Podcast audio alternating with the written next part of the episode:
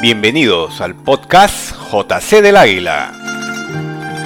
Hola amigos, ¿cómo están? ¿Qué tal? Hoy vamos a conversar un poco respecto de algo que es vital para la economía nacional y también por supuesto para el futuro jubilatorio de muchos jóvenes de hoy y ciudadanos en general que mañana más tarde, cuando lleguen a una edad de jubilación, cuando lleguen a viejos, puedan encontrar la esperanza en los ahorros previsionales que han tenido de un fondo suficiente para poder eh, vivir, eh, ya que no podrán trabajar a la edad que les toque su jubilación, pero la esperanza de tener un fondo que les permita tener una vida digna. Ese es el objetivo de un sistema pensionario que le permita al ciudadano cuando ya está en una edad de retiro laboral, poder tener la tranquilidad de que cada fin de mes pueda cobrar un cheque o pueda recibir un abono en la cuenta para que con eso pueda subsistir. El objetivo de todo ciudadano no tiene que ser justamente esperar a que mañana más tarde los hijos, entre comillas, le devuelvan a uno, lo pongo entrecomillado, le devuelvan a uno lo que uno les puede haber dado cuando fueron niños, cuando fueron jóvenes. No, Hoy en día todos tenemos que trabajar durante todo el tiempo que podamos y hacer necesariamente un ahorro obligatorio. ¿Por qué es obligatorio? Porque no hay cultura del ahorro. Si no hay la cultura del ahorro, no hay esa costumbre, no tenemos esa idiosincrasia de que parte de nuestro sueldo o parte de nuestros ingresos vaya a un ahorro eh, eh, en el banco, mucho menos vamos a tener la cultura para tener un ahorro previsional, de previsión, de que cuando lleguemos a viejo, un ahorro en el tiempo.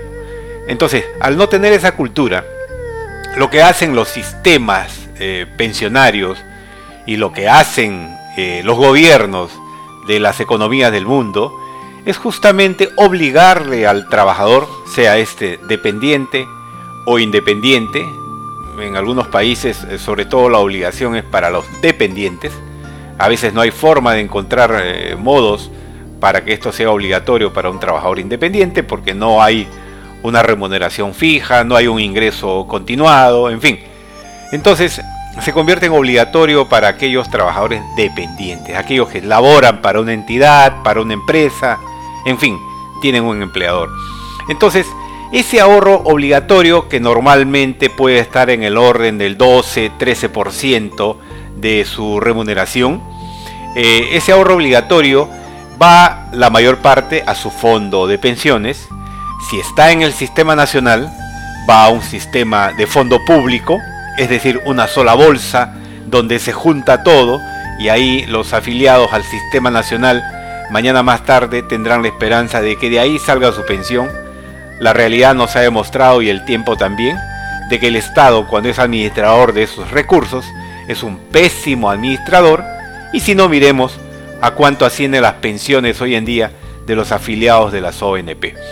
El otro sistema es el sistema privado de pensiones, que nació en el año 1992, una creación en el gobierno del presidente Fujimori, inspirada en un modelo exitoso eh, de un país cercano al nuestro, de un país vecino, de un país hermano como Chile, y que eh, gracias a esa experiencia positiva de generación, no solamente de un fondo jubilatorio, sino especialmente de un fondo importante para el ahorro interno de un país, ya veremos lo que significa el ahorro interno, eh, eso le daba la posibilidad a los eh, ciudadanos, a los trabajadores en general, de ir ahorrando progresivamente montos para que estos se conviertan mañana más tarde en un fondo importante que les permita o gozar de una pensión digna o, en su defecto, poder acceder también a algunos otros beneficios y también eventualmente algún retiro parcial del monto que cada uno tiene en su cuenta individual de capitalización, porque así se llama la, entre comillas, libreta de ahorros, que se llamaba antes, el ahorro, el fondo de cada quien, cuenta individual de capitalización.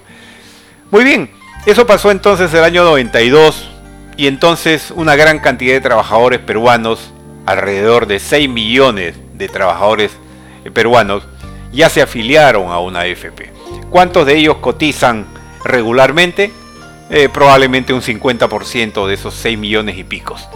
Y esos eh, millones de trabajadores que cotizan han permitido la generación de un fondo muy grande, muy importante en la economía peruana. Por un lado, el fondo efectivamente está en una cuenta, digamos, eh, grande, pero que se subdivide, que se subdivide en cuentas individuales de capitalización. La cuenta grande es el fondo del, del sistema privado de pensiones.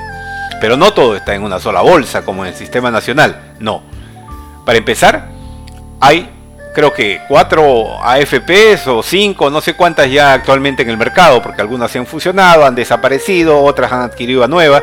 En fin, eh, las AFPs peruanas, peruanas eh, entre comillas, porque tienen capitales extranjeros, también especialmente chilenos, y eso no tiene nada de malo que sean chilenos, ecuatorianos, norteamericanos o chinos. Lo importante es que generemos inversión, que venga inversión de otros países para generar empleo, para generar economía en nuestro país. Y si los peruanos estamos invirtiendo en otros países también, que igualmente en los otros países no se vea mal la inversión peruana. Y ahí hago un paralelo, por ejemplo, de lo que está pasando en Chile. En Chile actualmente tenemos eh, cerca de 8 mil millones de dólares de peruanos invertidos en Chile.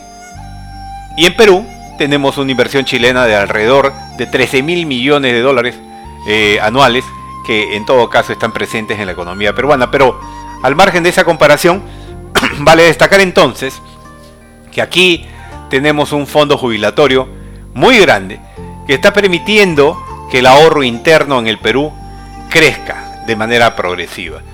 ¿Y para qué sirve el ahorro interno? El ahorro interno de un país sirve justamente para poder financiar a tasas de interés bajas, a, plazos largos, ¿no? Para que permita financiar, por ejemplo, a empresas eh, privadas grandes, en donde las AFPs pueden financiar mediante bonos que puedan otorgar estas empresas el financiamiento que ellas no encuentran en un banco al precio, a la tasa de interés que normalmente un banco le puede cobrar. Entonces, hay, hay corporaciones grandes en el país que sí prestan, por ejemplo, a las AFPs. Otro, otra manera de invertir del fondo, de del fondo en este caso, eh, generado por el ahorro de los afiliados en el sistema privado, es a través del ahorro interno que se subdivide igualmente en su cartera de inversiones en fondos que se prestan al tesoro público, es decir, al Estado peruano. El gobierno del Perú normalmente tiene alternativas de financiamiento para poder este, ejecutar obras al interior del país. Eh, o lo hace con recursos del fisco, que los tiene disponibles, o en todo caso también puede disponer de fondos contingentes, se llaman, o también otras alternativas como por ejemplo acudir a las AFPs, emitiendo bonos el gobierno, las AFPs adquiriendo esos bonos, que son títulos, son documentos, son títulos valores, que reflejan un plazo, que reflejan una tasa de interés y que estos finalmente pueden también ser, eh, digamos, prestados al gobierno peruano a través de eh, bonos del Tesoro Público. E igualmente el ahorro interno que está generado por los afiliados a través de las AFPs también se invierte en el sistema financiero nacional, es decir, los bancos también toman eh, fondos de las AFPs e igualmente estas invierten en el exterior parte de la cartera de inversiones y una parte importante de la cartera de inversiones eh, se invierte en el mercado externo, ya sea en bonos, en acciones en bolsa, en fin, de diferentes entidades o gobiernos del mundo. Porque uno de los, eh, una de las ventajas que tiene el sistema privado es que para poder garantizar la intangibilidad del fondo, es decir, la imposibilidad de que éste pueda quebrar, eh, lo que hace el sistema privado de pensiones es invertir en diferentes alternativas que hay en el sistema de capitales, en el mercado de capitales, o también, por supuesto, dentro de la economía nacional.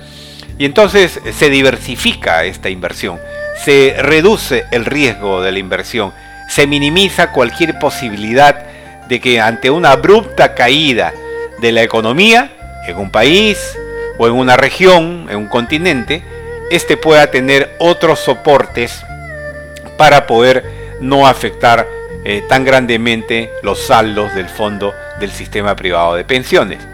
Claro, excepciones hay, momentos críticos hay, y este es un momento crítico. Hoy en día estamos viendo que en el Perú existe una situación de pandemia, una epidemia generalizada en la gran mayoría de países y entonces esto está afectando a las economías. Y para ir terminando esta intervención, debo comentarles también de que el presidente Vizcarra se ha referido en forma no tan grata al sistema privado de pensiones. El sistema privado no son solamente las AFPs, el sistema privado de pensiones son también los fondos de los afiliados, es decir, tu cuenta, tus eh, saldos, lo que tú estás generando con tu ahorro obligatorio. Y el presidente Vizcarra, por más presidente que sea, no puede justamente eh, pretender eh, disponer de los fondos como él quisiera. Esa es una garantía que tiene el sistema privado. Ninguna acción política puede intervenir directamente en los fondos, salvo mediante leyes que se proponen, ya sea por iniciativa del Poder Ejecutivo o del propio Congreso de la República. Y ahí es donde hemos visto hace poco el ánimo, yo diría hasta un tanto politiquero, de muchos congresistas nuevos a que, siendo una necesidad indudable, una necesidad, necesidad a veces hasta impostergable, el que ante la situación crítica de la economía de muchos trabajadores y trabajadores desempleados también actualmente, eh, miles o decenas de miles de estos trabajadores reclaman que esos fondos jubilatorios que tienen en sus AFP, producto de varios años de vida laboral, puedan ahora cobrárselos, puedan ahora retirarlos. Pero ya lo dijimos al inicio, los fondos que uno ha depositado en una AFP de manera obligatoria no son precisamente para retirarlos en cualquier momento, son fondos jubilatorios para nuestra vejez. Pero claro, el presidente dice, rechazamos el comportamiento de las AFP. Claro, una actitud politiquera del presidente de la República, porque es muy fácil cuestionar, es muy fácil criticar el sistema que tienen las AFP, porque a nadie le gusta que le descuenten su sueldo, ¿cierto? A nadie le gusta que le descuenten su sueldo. Pero también, naturalmente, se ha referido a los intereses y comisiones que imponen las AFPs y que de alguna manera es cierto, han sido abusivos con el público. Es decir, muy altas tasas de interés y comisiones que cobran las AFPs y que queda claro precisamente que con este tipo de comportamiento estas empresas no son justamente las simpáticas las que caen bien a la población interesada. Y entonces de ahí viene el aprovechamiento político de decir, frente a ese abuso de las AFPs, hay que hacer que se pueda retirar el 25%. Pero momentito, ¿es el momento para hacerlo? ¿Por qué no le dejamos al afiliado la posibilidad de poder retirar sus fondos cuando ya tenga por lo menos una edad razonable para que éste pueda eh, tomar esos fondos? ¿Por qué a un joven de 30 años, a un joven de 40 años, porque jóvenes son, eh, permitirles el retiro o por lo menos parcial de sus fondos es reducirles a futuro el objetivo que todo país, que todo gobierno debe plantear. Asegurarle a esa juventud del mañana, a esa juventud de hoy y vejez del mañana, a que tengan un fondo de jubilación para que el Estado no sea el obligado a atender a esta gente. Porque los jóvenes de hoy, dentro de 40 años más, ancianos serán y cuando tengan 70 años, o van a ser carga para sus hijos o van a ser carga para el Estado. ¿Y qué derecho tiene un joven de hoy de ser una carga para el Estado mañana más tarde, cuando de manera hasta irresponsable ha retirado sus fondos obligatorios de su fondo de pensiones? ¿Acaso el Estado tiene la obligación de velar por esa persona que siendo joven decidió retirar su fondo jubilatorio de mañana? ¿Por qué le tenemos que cargar al Estado? Y el Estado somos todos. El Estado también, cuando ese ciudadano cumpla 70 años, el Estado también será los jóvenes de 30 años o de 40 años del día de hoy. que van a cargar a sus espaldas, producto de sus impuestos, el servicio, la atención que le da a aquella gente que no supo ahorrar y ahorrar en todo caso ya no es ahora un privilegio.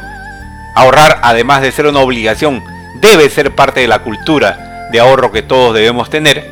De lo poco que ganamos disponer un poquito para ahorrar para el mañana. Siempre nos han enseñado eso. Mañana te pasa algo, tienes tu platita. Y entonces amigos, es un tema largo, es un tema de discusión, porque naturalmente la gente con toda razón también dice, oye, pero ahí está mi plata, pues esa es mía, finalmente yo dispongo lo que voy a hacer. ¿Qué derecho tiene la AFP de quedarse todo el tiempo, de usufructar esos recursos? Claro, hay parte de razón y por eso es necesario que se discuta, que se reforme el sistema de privado pensiones también. Esto ya no es nuevo, esto ya se discutió en el Congreso anterior. Varios parlamentarios opinamos en ese sentido, es más, aprobamos una ley. Y se lo voy a decir claramente al presidente Vizcarra, que actúa de manera irresponsable precisamente en esto, porque la ley ya la dio el Congreso de la República para que cuando hoy el presidente Vizcarra anuncia que se va a formar una comisión para poder evaluar la reforma del sistema privado de pensiones, lo ha dicho. Lo ha dicho el presidente Vizcarra, yo lo digo, de manera irresponsable, porque ha dicho él de que hay que formar una comisión ante este abuso de las AFPs, hay que formar una comisión desde el Congreso para que proponga una reforma al sistema privado de pensiones. Oiga, señor Vizcarra, usted, usted, presidente Vizcarra, ha firmado, ha promulgado una ley, y le digo el número, la ley 3939, que ha sido publicada en el Diario Oficial del Peruano el 3 de mayo del año pasado, es decir, hace casi un año, usted ha firmado una ley en donde en la disposición complementaria transitoria segunda de esa ley, usted dice, y eso le dijo el Congreso y usted lo suscribió, créase, ojo con esto, créase un consejo para evaluar la situación actual de los sistemas de pensiones públicos y privados en un plazo de 180 días naturales. Es decir, el presidente Vizcarra ha suscrito con su firma y ha dado la orden de que se crea un consejo, de crear un consejo para evaluar la situación de los sistemas de pensiones públicos y privados en 180 días. La pregunta es, ¿lo dispuso el presidente? ¿Lo ejecutó el presidente? ¿Lo cumplió el presidente Vizcarra? No lo cumplió, no lo ejecutó, no lo dispuso más que solamente eso. No hizo nada. Esa es la irresponsabilidad política de quien ahora pretende trasladar parte de justamente de su responsabilidad al sistema privado de pensiones. El presidente Vizcarra dispuso que en 180 días, es decir, en seis meses, van a reunirse en un consejo para poder evaluar el sistema privado de pensiones y el sistema nacional también. Y después dijo, tendrán las siguientes funciones. Realizar una evaluación de las condiciones de acceso, los costos y beneficios de los regímenes de jubilación anticipada vigentes en el sistema privado de pensiones. Y también van a evaluar las condiciones del sistema privado de pensiones y del público también, incluyendo aspectos como la sostenibilidad fiscal, las pensiones, la pensión mínima, en fin, la cobertura. Entonces, y dice el señor Vizcarra en esta ley, el Consejo está formado por un representante con rango mínimo de director nacional del Ministerio de Economía y Finanzas, de la Superintendencia de Banca, de las AFPs, del Ministerio de Trabajo, de la ONP, del Ministerio de Economía. Es decir, casi todos, salvo los de la AFP, casi todos funcionarios del Estado. ¿Y quién es el jefe de Estado? Por si no lo sabe, el señor Vizcarra es el jefe de Estado, es el presidente de la República y jefe de Estado. Es decir, es jefe de cualquier funcionario del Ministerio de Economía, de la Superintendencia de Banca, del Ministerio de Trabajo, de la ONP, en fin. Señor Vizcarra, muchísima irresponsabilidad en lo que usted viene señalando.